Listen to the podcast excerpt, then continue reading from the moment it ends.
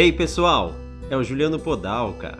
Bem-vindos ao último episódio da segunda temporada do Podalcast, o momento onde falaremos de inovação de maneira simples e descomplicada. Dessa vez, falaremos de benchmarking, também em uma conversa ping-pong, reforçando conceitos já abordados nos Podalcasts.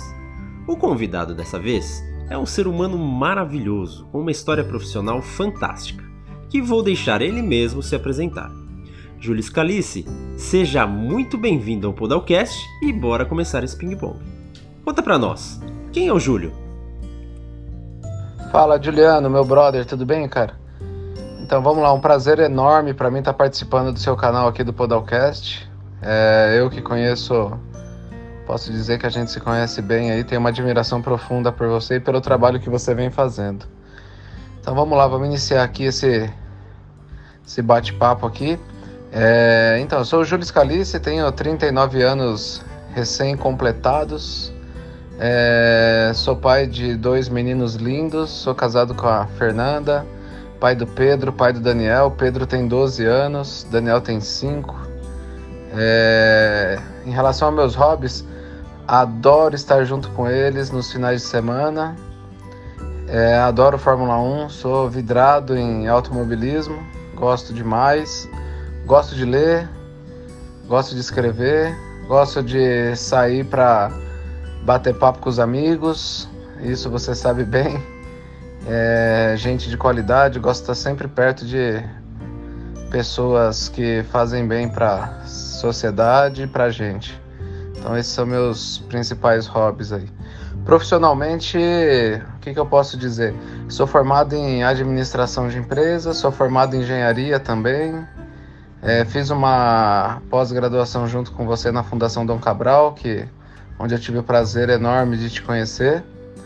Fiz uma, um MBA na FGV e uma extensão desse MBA em Irvine, que ajudou um pouquinho. O MBA foi justamente sobre inovação, ajudou um pouquinho a me ajudou um pouquinho a entender um pouquinho mais sobre o tema aí. Então, sobre quem é o Júlio como pessoa, meus gostos, meus gostos, hobbies e profissionalmente, eu acho que é isso daí. Mas Júlio, você teve o início de carreira lá de baixo e hoje ocupa um cargo de diretor em uma grande transportadora. Conta para nós seu histórico profissional para inspirar quem está nos ouvindo. Profissionalmente eu comecei bem cedo, Comecei ali com 13, 14 anos. É, trabalhei em Lava Rápido, olhei carro na feira. Vim de família bem humilde, né? Então comecei bem por baixo mesmo. E quando eu tinha 18 para 19 anos, meu pai é, era motorista de caminhão numa empresa, numa grande empresa. E aí eu fui com ele fazer uma revisão no caminhão numa concessionária do Grupo Scania e acabei conhecendo algumas pessoas lá, deixando meu currículo. E ali eu tive a oportunidade de ingressar como lavador de peças e depois passei para ajudante de mecânico, mecânico, é, trabalhei como mecânico socorrista, fui consultor técnico, fui supervisor de manutenção, até que saí de lá em 2015 como gerente de manutenção Acabei entrando no grupo JCA, que o grupo JCA são grandes empresas de transportes. E aí entrei como gerente de manutenção, fui morar no Rio um tempo com a minha família. Hoje eu ocupo a área de diretoria executiva de manutenção de todo o grupo e também da área de vendas de veículos do grupo JCA. Muito top! Parabéns, Júlio, você é fera! Agora vamos lá. O que é inovação para você?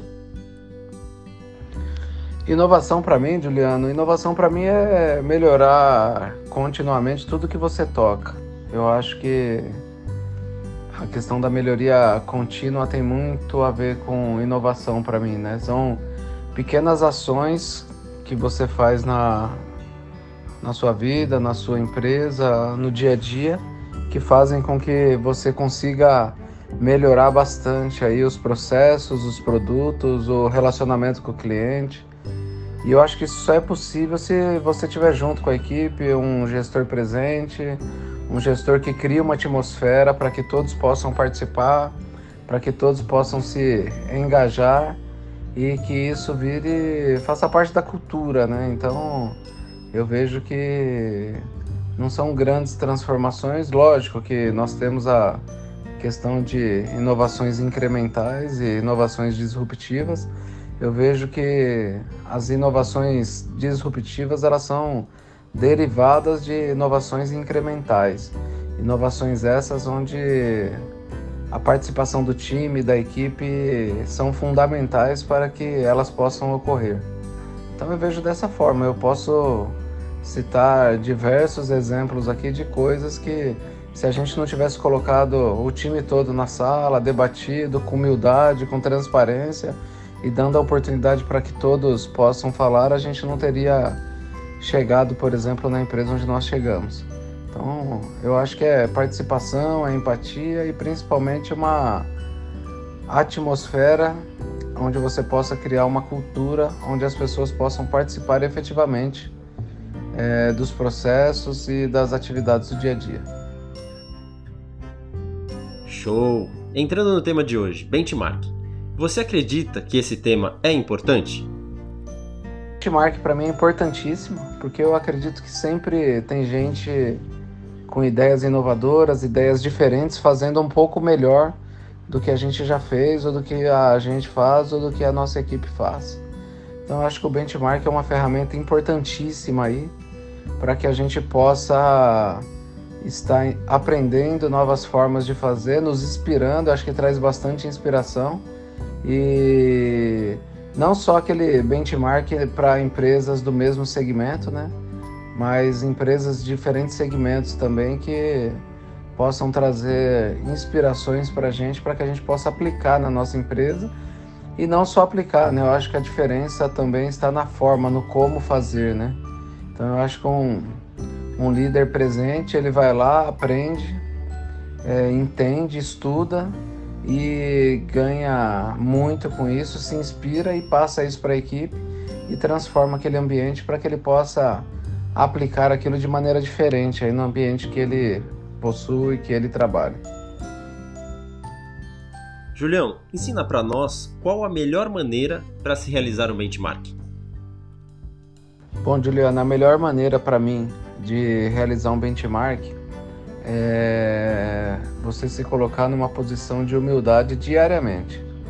Por que, que eu digo isso, né? Você pode fazer no decorrer da minha carreira profissional, eu já fiz vários benchmarks aí, já fiz benchmarks de você planilhar, de tabular, de levantar as empresas que podem estar fazendo parte desse processo de benchmarking é, e de fazer estudos profundos de forma sistemática. Mas eu acredito que o que traz mais resultado assim é você se colocar numa posição, igual comentei, de humildade onde você consiga, mesmo tendo um processo que você acredita que seja bem eficaz, é, entender que possam haver empresas e outras pessoas fazendo algo de maneira diferente e que você possa aproveitar ao máximo isso daí.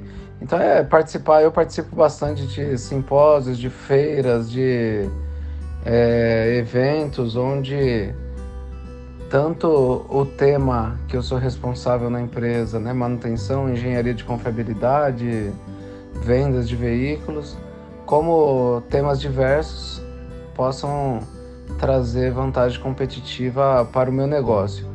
Então eu não me prendo só naquele, naquele meu mundo, mas eu estudo um pouco de tudo e tento estar tá dentro das diversas ferramentas aí, dos mais variados eventos para que eu possa estar trazendo isso para minha equipe também. É lógico que tem diversas ferramentas, diversas disciplinas e aí também ali eu tento filtrar e aproveitar o que é interessante para o momento, para a equipe. Então eu acredito que ah, existem diversas maneiras, mas a que eu mais uso é isso: é estar tá próximo, é estar tá entendendo, é estar tá escutando, é estar tendo bastante humildade aí para ver o que, que eu posso fazer para que a minha equipe seja uma equipe de alto potencial e uma equipe diferente aí. Concordo. No Podalcast Benchmark da primeira temporada, contei o histórico case envolvendo a Apple e a Xerox. Quem ainda não ouviu, eu indico, pois é muito interessante a história. Agora, nos conta um caso em que você já participou de benchmark e possa compartilhar conosco, Julião.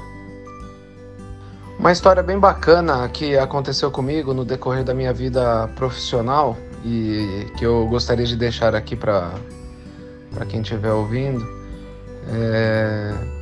Eu cuido de manutenção de frota, né? Hoje no grupo JCA nós temos aproximadamente 2.500 veículos e eu cuido da área de vendas também de veículos e também participo do processo de aquisição. Então, a gente, a gente tem muita matéria, muitos dados científicos de manutenção industrial, mas de manutenção não industrial é, existem poucas teorias, né? E aí, uma coisa que eu ouvia falar bastante é que a manutenção industrial ela não tinha muita correlação com a manutenção não industrial, que é a que eu convivo no meu dia a dia. E aí no ano de 2017 nós fomos desbravar esse mercado e tivemos a oportunidade de fazer benchmark na Vale, fazer benchmark na Petrobras, fazer benchmark em, benchmark em várias empresas que já estavam com a proposta de uma implantação um sistema de manutenção diferenciado e a gente conseguiu quebrar esse, esse paradigma aí onde nós acreditávamos que onde nós acreditávamos que a manutenção industrial e não industrial não se conversava. E foi bem bacana porque a partir do momento que a gente se permitiu conhecer esse esse novo segmento, a gente pôde verificar quanto que ele conversa com com a manutenção não industrial no dia a dia e quanto de material que já tinha pronto nesse segmento e que serviu de inspiração para que a gente pudesse construir uma forma diferente de trabalho para esse segmento automotivo e foi de grande vantagem para nós aí. Hoje é, meu time participa do GT13 da, da ABNT graças a isso. Não existia nenhuma empresa de transporte rodoviário de de passageiros ou de cargas que fizesse parte da ABNT para estar tá construindo, é, participando dessa construção de boas práticas. E hoje eu tenho duas pessoas do meu time que participa, ativa, participam ativamente desse, desse processo e desse projeto. E tem sido bem rico para nós assim. E eu tenho certeza que a gente vem é, desbravando de forma bem assertiva e bem considerável todo esse segmento nosso aí. A gente ainda vai é, ser bem feliz com tudo que a gente vem construindo aí. É cansativo, dá trabalho, é exaustivo, mas no final do dia você olha e você vê que crescimento tem sido bem significativo. Então acredito que tem sido bem bacana essa questão de ir atrás, fazer o benchmark e conversar com pessoas de ramos e segmentos diferentes. Por último, Júlio, nos dê uma dica simples e descomplicada para quem quer fazer um benchmarking e não sabe por onde começar. Uma dica que eu gostaria de deixar para os ouvintes, de forma simples e descomplicada, é que eu acho que tudo na minha vida, pelo menos, tudo aconteceu da seguinte forma, né?